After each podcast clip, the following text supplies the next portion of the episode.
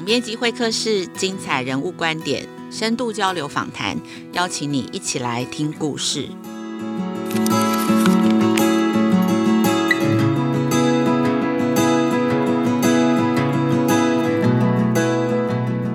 Hello，欢迎大家再次收听总编辑会客室，我是雅慧，大家最近好吗？亲子天下在二零一七年开始募集了第一届的台湾教育创新一百，今年是第五届了。教育创新一百发起的目的，当时其实不是为了要颁奖哦，就是表扬一些什么很创新的教育团队。其实我们的初衷是因为我们有看到有很多人在这个领域里头努力，所以我们很希望把这些创新的能量还有资源可以彼此对接，然后希望可以创造。跟活络台湾的教育创新的生态圈哦，那今年进入了第五届，也就是说，现在在台湾有超过五百组的教育创新团队哦。那我们今年教育创新一百募集的主题呢，是面向真实世界的学习。入选的团队呢，都是以 PBL 专题学习的专案来入选的。今天的节目现场，我们邀请了今年亲子天下。教育创新一百团队的入选团队史丁科技教育有限公司，他们呢在二零一九年还有在今年都入选亲子天下的教育创新一百哦。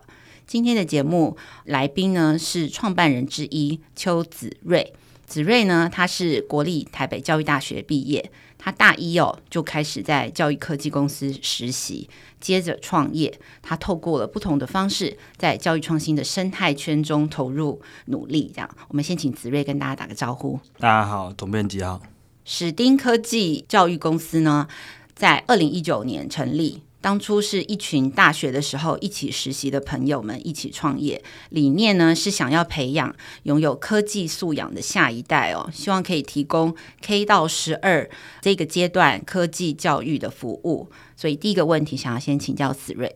就是可不可以先帮我们介绍一下史丁科技教育公司呢？主要是在做什么？你们在做的事情和一般的才艺班还有补习班有什么样的不同？我觉得我们跟别人的不同，第一点就是我们主要是在产出内容，而不是在希望广纳更多的学生。因为我们希望，当我们产出内容之后，我们可以跟更多人合作，把这个概念，把这个想法。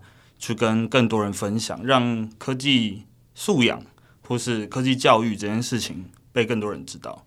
那第二件事情，我觉得我们跟别人比较不一样的地方是，我们会一直跟不同的领域或是产业合作。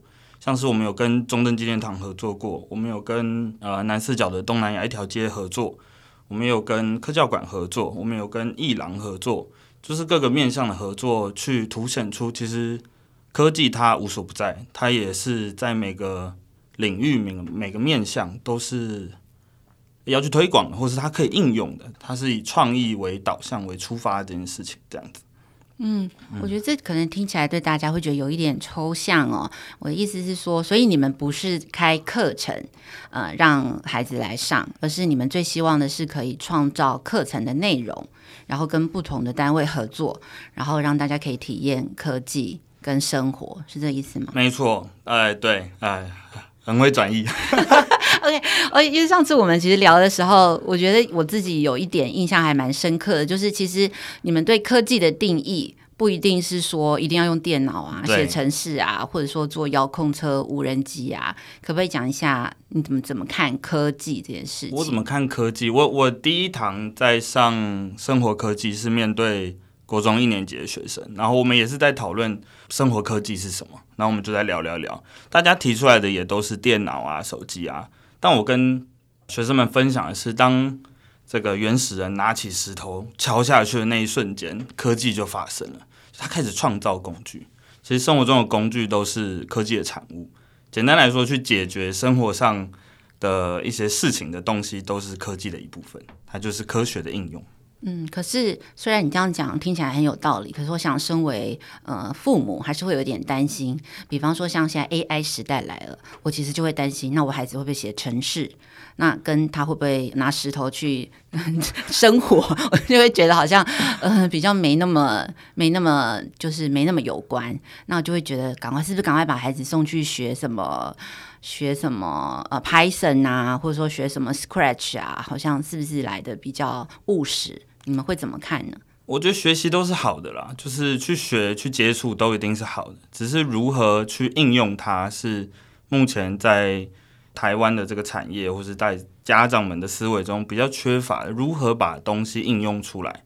嗯，如何？呃，用剪刀做出一个漂亮的剪贴画，我觉得这就是大家可能比较没有常去思考的一件事情。那如何用 AI 去创造一个很有意义的图，然后用这个图去推广某一个议题，就是母亲节送卡片给妈妈，父亲节送卡片给爸爸，我觉得这就是科技的应用。是如何去接触，然后接触完之后要如何应用，应用这条路比较少人在讲，也比较少人在提倡或是重视。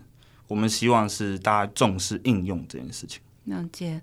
接下来第二个问题，想要请教子睿，就是说你们也跟那个无界塾，就是一个自学机构，然后有合作陪伴他们五到十二年级的学生，所以大概就是小学高年级一直到国高中生，他们做专题，可不可以分享一下你们的经验？当在引导学生做这个 PBL 专题式学习的时候，你觉得就是以你们这么多年陪伴的经验，大人应该要做的事情是什么？还有千万不要多做的事情又是什么呢？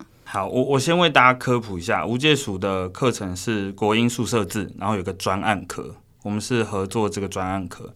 那它是跟数学一样是正课，我们每周都会 routine 的上三小时。那一定要做跟一定不要做，我们先来讲不要做的。那不要做的就是我最近我们有一些新进老师，然后他也在现场开始教学。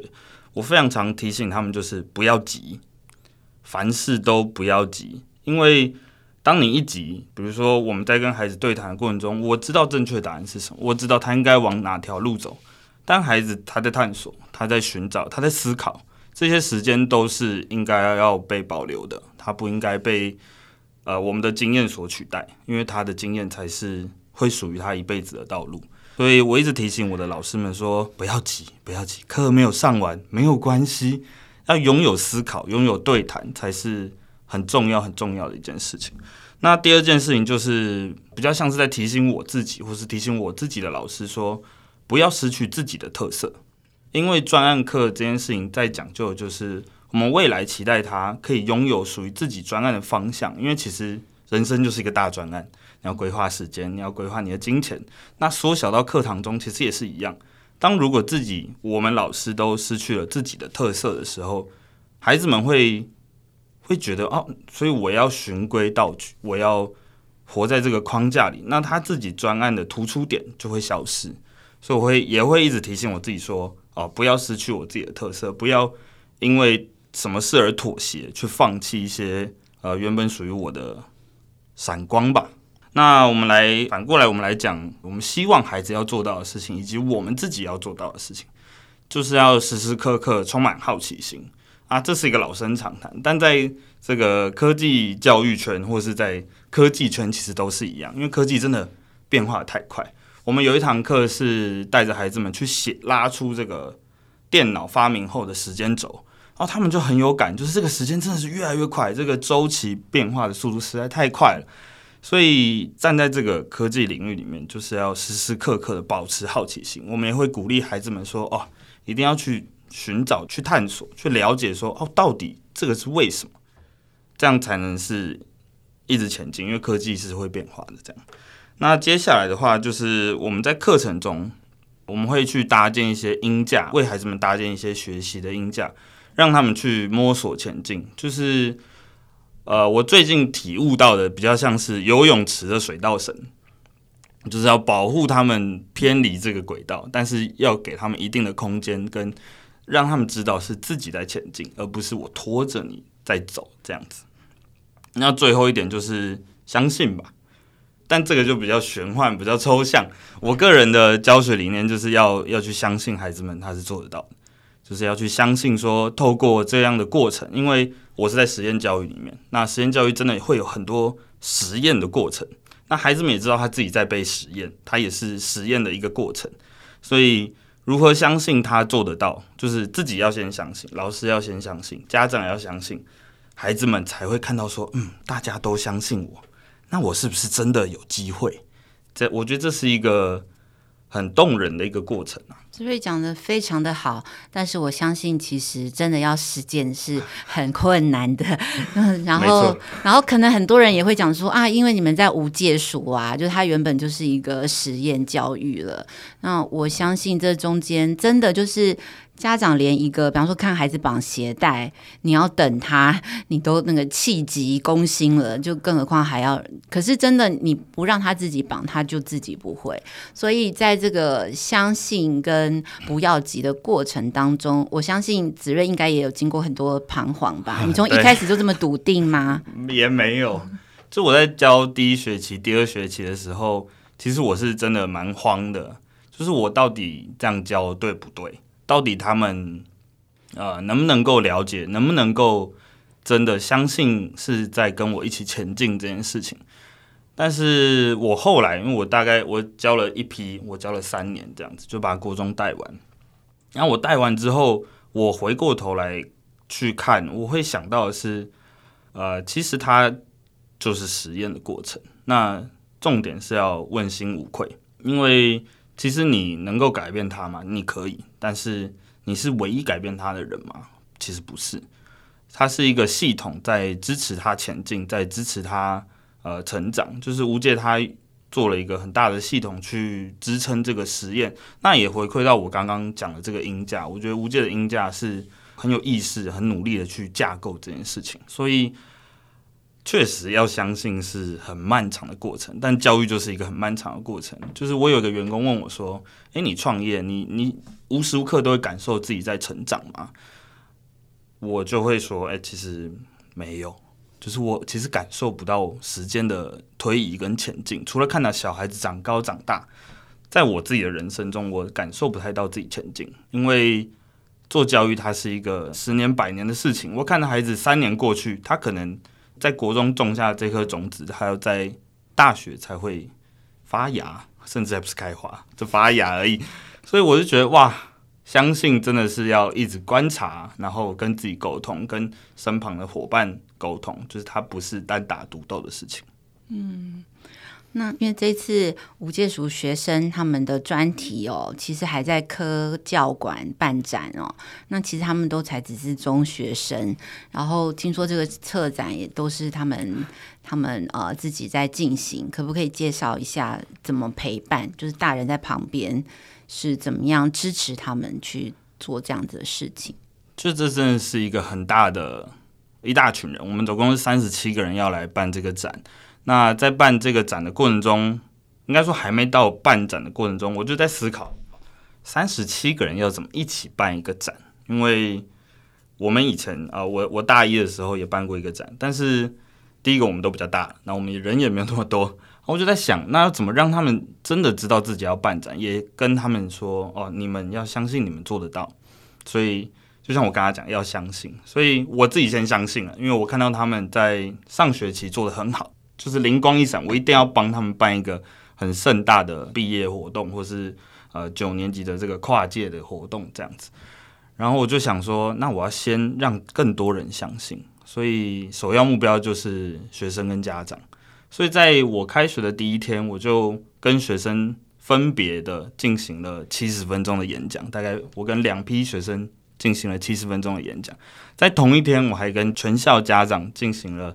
二十几分钟的演讲，所以我那天真的讲了很多话，去鼓舞大家，去让更多人了解说，哦，这是有可行性的。然后去说，哎，场地啊，或是资金啊，或是我们应该要执行什么。那我有就是为孩子们归纳出三个必要性，去打动他们说，哎，真的应该要办一场展，去了解自己的未来，去去探索，然后去肯定自己，去跟社会对话，这样子。嗯，OK，所以你觉得中间这个最困难的事情是什么？我觉得中间最困难的事情，第一件事情就是让孩子们去了解说，哦，我真的要办一场展，因为我在大学花了四年去学习展是什么，但是他们只有三个多月去了解说，哦，我要展，那我要展什么？我要怎么跟别人对话？这是第一个困难，就是了解展是什么。然后第二个就是。三十七个人要怎么协作？嗯，那他们因为都是国中生，血气方刚，我的我的提案被 cancel 了啊，很生气，我不要跟他沟通了。哦，这真的很常发生，在第一个月的时候，就是东西会一直改嘛，场地图啊，然后要展什么啊，就会一直调整，一直调整，一直调整。那他一定有一个决策小组，所以东西提案上去，提案上去，那决策小组在通盘考量之下拒绝了你的提案，那那个人可能就会超生气。我就要去跟就是被拒绝的人好好的沟通，说啊，为什么被拒绝？那你觉得你应该要怎么调整，或是你觉得整个系统应该要怎么调整？我觉得在第一个月里面，我放手让孩子们去体验说领导与被领导，然后整个组织化的过程。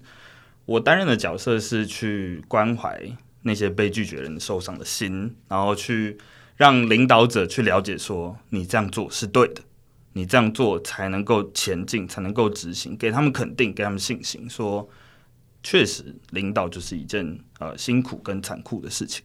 对，所以让大家各自了解自己的位置在哪里，这是我觉得啊，这是我印象很深刻的事情。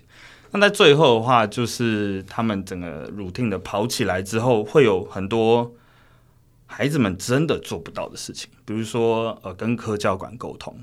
那科教馆就是一个大人，你派一个小孩出去跟他沟通，就是也不好意思，所以 就是跟科教馆沟通，或是。比如说大金额的购买要到几万块，因为我们是在一个八十平的展场，它不管是输出或是我们用角钢，它都是很大金额的购买。那购买这件事情，其实经手孩子会有很多的状况，就是他不能了解说钱应该要怎么使用，或是他不了解说应该要怎么去对这个厂商。所以购买这件事情是也是由老师来的，但是在整个过程中，比如说我们去数这个角钢、去规划，那都是孩子去执行。所以这整个过程让我体验到说，哦，还是有一定的极限，就是一个国中生他能够跨出去的道路。我办完一次之后，我比较了解说极限在哪。那下次我画的这个尝试的范围应该要到哪里？因为这也是我们第一次办。那我觉得我也很幸运的遇到一群就是很相信我，也很愿意就是跟我这样实验的孩子们去尝试这个第一次，一起去 tune 这个边界到底在哪里。因为这个过程中，我确实我自己也有很多我觉得可以更好的地方，这样。嗯，很有趣哦，就感觉你现在做的工作是一个非常非典型的老师哦。然后你们在创的这个业，我相信你跟家里长辈沟通的时候，也会觉得很一言难尽啊。那我想请你分享一下，因为子睿其实会开始创业，是因为他从大一开始就实习打工哦，那是从教乐高开始，没错。所以可不可以请子睿分享一下，你是怎么探索自己的生涯？然后你在实习当中是怎么样发？现自己呃适合创业这样子，我我没有觉得自己适合创业，我就觉得我应该说不能说觉得自己适合创业，我觉得我想创业，然后创业需要天时地利人和，就是自己觉得天时地利人和，它不一定真的这样。那我当下在创业的时候，我看到了这件事情，我看到了天时地利人和，我觉得我这个 moment 不跟这一群人一起创业。我就不会再做教育，我也很难去创业，所以我就在二十三岁的时候选择了创业这件事情。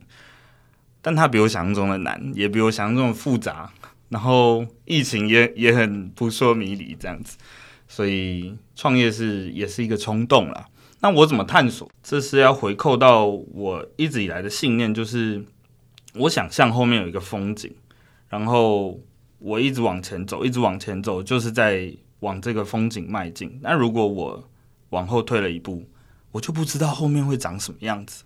我会不会觉得很可惜？我每次都觉得会，所以我就一直往前走，一直往前走。就是不管在做哪一件事情，我都是一直督促自己要再往前走一步，再往前走一步。这是我探索的方式啊。但我觉得这样会失去很多条路，就是不是很建议大家一意孤行的向前。这样有时候停下来也很好。这样。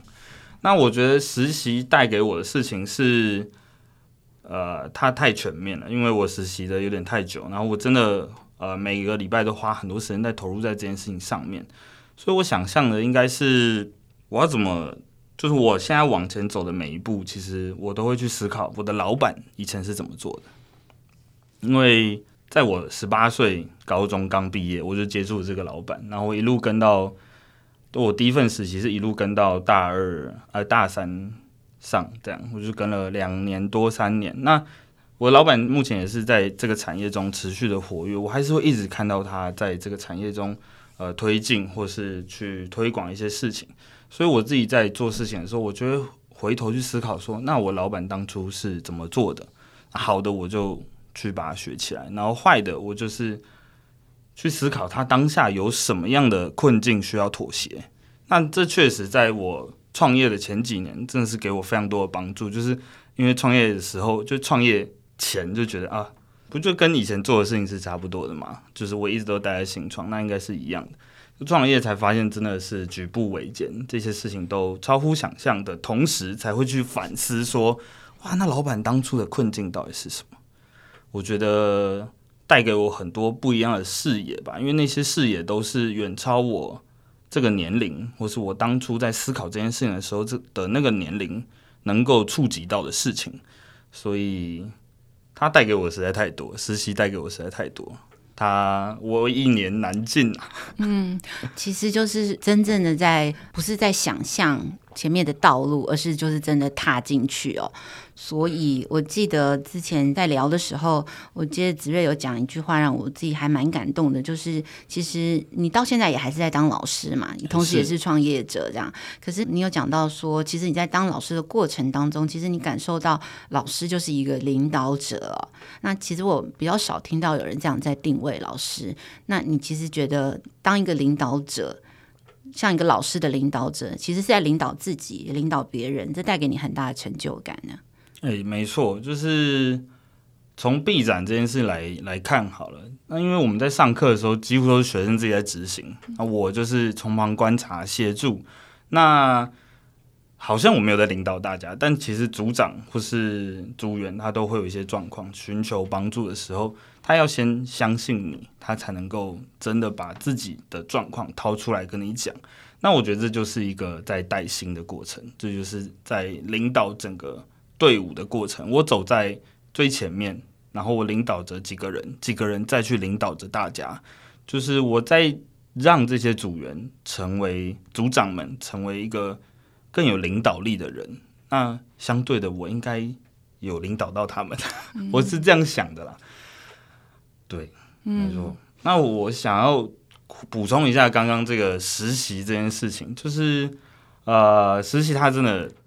给我很多感受。那我现在二十八岁，我创业五年了。那我就觉得我开始可以有创造这个我成长脉络的一个机会。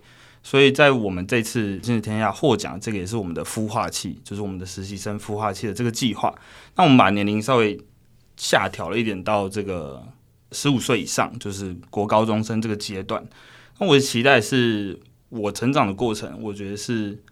很难在一般体制内或是业界里面复刻的一件事情，我觉得它很有价值。虽然我还在探索，究竟我会成长为什么样的人，但我觉得这个跟产业人合作，跟不同领域的人合作做专题这件事情，都是很深刻在影响我。所以，我们这些孵化器也有去尝试做这些事情，然后。我们已经经历了两期，那我们现在第三期也有一个比较大的改版，就把我刚刚讲的音架啊、模组啊套进去，这样子。我们会有真人课程啊，会有专案制作的时间，我们也会有异地旅行。就是我也会期待未来我能够把这一套去推广给更多更多的孩子们，就是国高中生们去执行。那我也会期待。我能够去做到偏乡，我能够做到弱势，我能够做到呃非三非四，就是我想把这个资源这个概念成为一个模组之后扩散出去。所以意思是，只要年满十五岁都可以申请实习计划。对对对对，对。哦，那我也希望就是大家可以支持。啊、当然，这个人是要钱的，这样人要生活。对。嗯没错，其实我觉得其实是很需要，而且会获得很多。那呃，我觉得其实刚听子睿的分享，然后他其实重复的提到一个关键字是相信哦，我们要相信学生，那可是相信孩子，可是很关键的时候，可能要先从相信我们自己开始。没错。那我也觉得这虽然很难。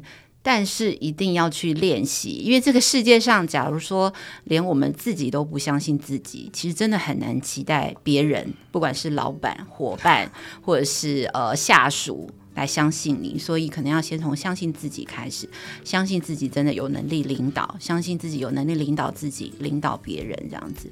OK，好，那今天非常谢谢子睿的分享，谢谢，谢谢大家，非常感谢大家今天收听总编辑会客室，我是雅慧，亲子天下和翻转教育的 Podcast，欢迎大家收听。请听众可以在 Apple Podcast 或者 Spotify 给我们五星的评价。那你对节目的来宾啊，或是节目的题目有任何的建议，都欢迎在许愿池留言。我们下次空中再见。